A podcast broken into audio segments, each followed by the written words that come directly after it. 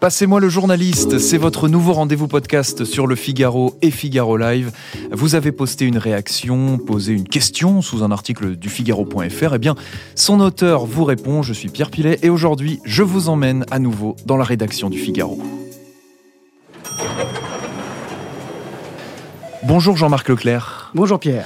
Vous êtes rédacteur en chef adjoint au service Société du Figaro. Clandestin, de points, le coût de l'aide médicale d'État s'envole. Votre article est commenté par des centaines d'internautes du Figaro.fr. On parle donc de l'AME accordée aux étrangers en situation irrégulière. Le budget de cette couverture dépasse désormais le milliard d'euros par an plus d'un milliard d'euros donc pour euh, un peu plus de, 330 000 bénéficiaires.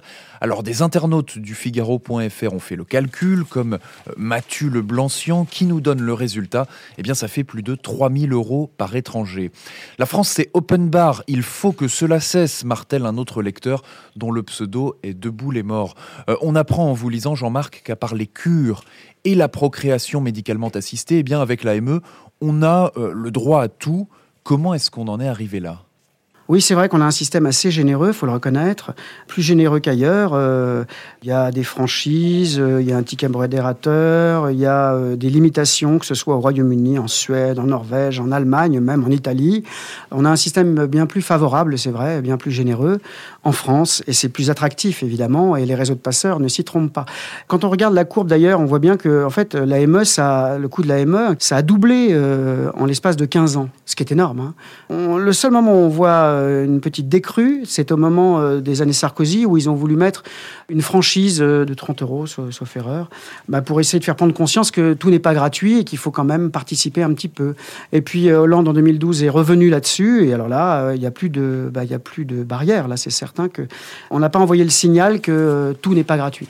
Et pourquoi finalement euh, cette décision a été prise sous François Hollande bah, Je pense qu'il considérait que finalement ça n'avait pas d'impact sur, euh, euh, sur l'offre de soins et que finalement c'était uniquement symbolique et un peu vexatoire et que donc il fallait le retirer.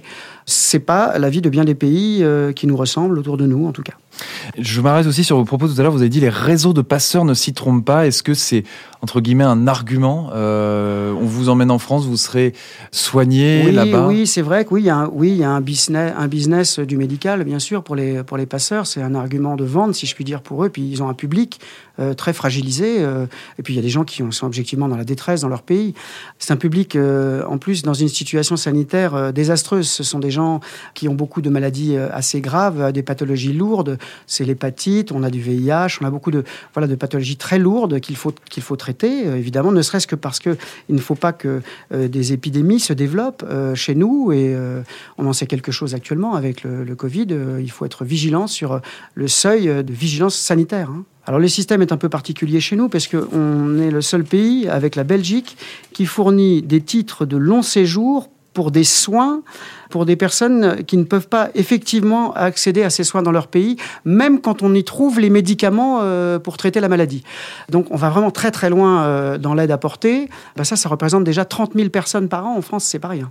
Il y, a plusieurs internautes qui affirment que certains euh, de ces clandestins viennent justement spécialement en France pour se faire soigner, puis repartent. Est-ce qu'on a une idée du phénomène? Est-ce que c'est réel ou finalement la plupart sont là pour obtenir l'asile, euh, voire pour euh, passer dans un autre pays C'est difficile d'avoir euh, d'avoir des, évaluations précises, d'abord parce que y a un peu l'omerta autour de ces sujets-là. Mais on sait, oui, qu'il y a plusieurs milliers de personnes, effectivement, chaque année, qui profitent de cette manne généreuse, mais pas seulement d'ailleurs des migrants des pays en difficulté. Vous pouvez avoir des Américains, vous pouvez avoir des Suisses frontaliers. c'est ça qui est pointé notamment par Didier Lesky, le président de l'Office des migrations français, hein, pour l'immigration et l'intégration, l'OFII eh bien, euh, oui, il pointe effectivement quelques étrangetés dans notre système qui font que beaucoup de gens en bénéficient, en profitent, en abusent. Hmm. contribuable à vos portefeuilles, il va falloir payer encore plus, c'est ce qu'affirme un de nos internautes, Art Celtic.